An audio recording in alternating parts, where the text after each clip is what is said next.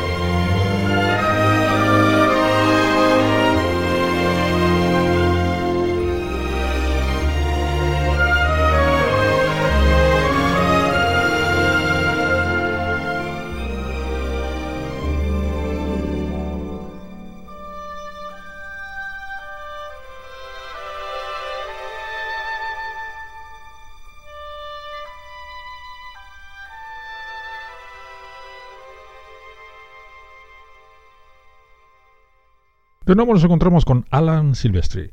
Y una vez más, también, un importante resbalón en la taquilla. Si Stewart Raffield quería ser Spielberg, ahora Stephen Hopkins pretende emular a John McTiernan en Depredador 2 que no contó con Arnold Schwarzenegger, que se negó a intervenir como protagonista porque el estudio, la Fox, no aceptó sus propuestas económicas.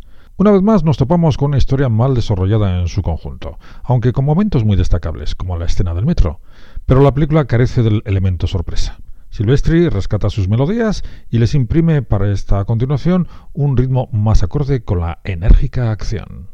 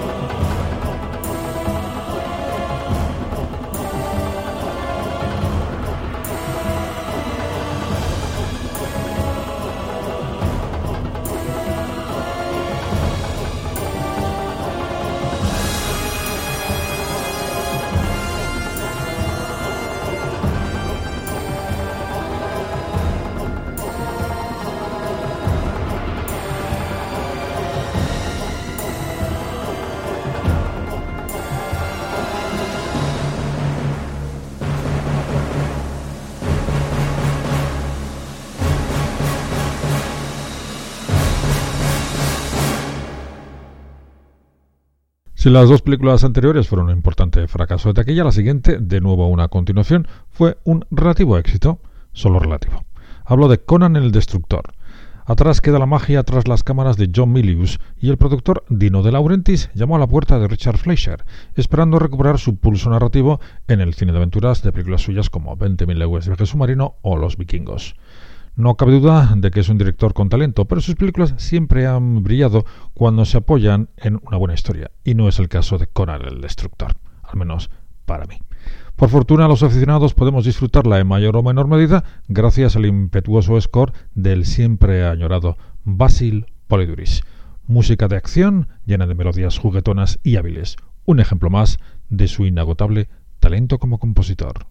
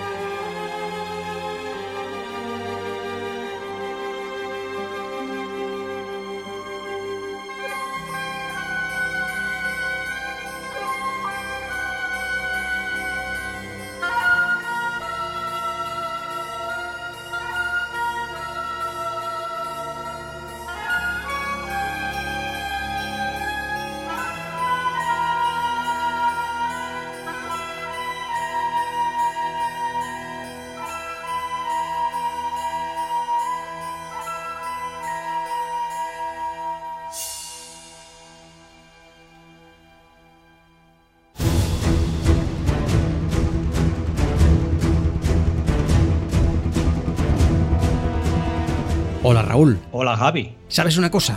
A partir de ahora vamos a dar un salto, un salto cualitativo. ¿Qué te parece? Ah, porque yo pensaba que era un salto al vacío. Bueno, prácticamente podríamos decir que es así. Vamos a coger y nos vamos a convertir en exclusiva en un podcast. Pero bueno, eso es positivo, ¿no, amigo? Sí, la verdad que sí. Después de tantos años ligados a la radio, llega el momento de dar un salto. Eso sí, el programa se emitirá una vez cada dos semanas. Serán programas más largos. Efectivamente, más que cine podcast. Todos los viernes tendréis vuestro nuevo audio, una vez cada dos semanas. Nos vemos, amigo. Adiós.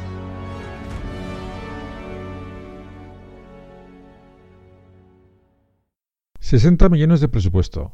Recaudó a nivel mundial unos 50. Los Vengadores fue un fallido intento de pasar a la gran pantalla el éxito de la serie televisiva de los años 60.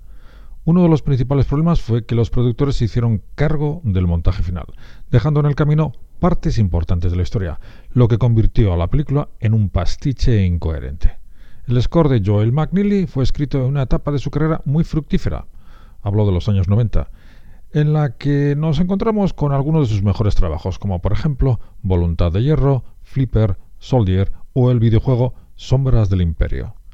Personalmente admiro muchísimo el estilo abiertamente clásico de Joel McNeely, muy deudor de maestros como Goldsmith o sobre todo John Williams. Con Los Vengadores firma una de sus bandas sonoras más emblemáticas y aunque la historia es lo que es, da lo mejor de sí para describirla con gran profesionalidad. Pues con una selección, una pequeña suite con algunos de los mejores temas de Los Vengadores, me despido de vosotros. Como siempre os digo, muchísimas gracias por estar ahí. Un muy fuerte abrazo a todos.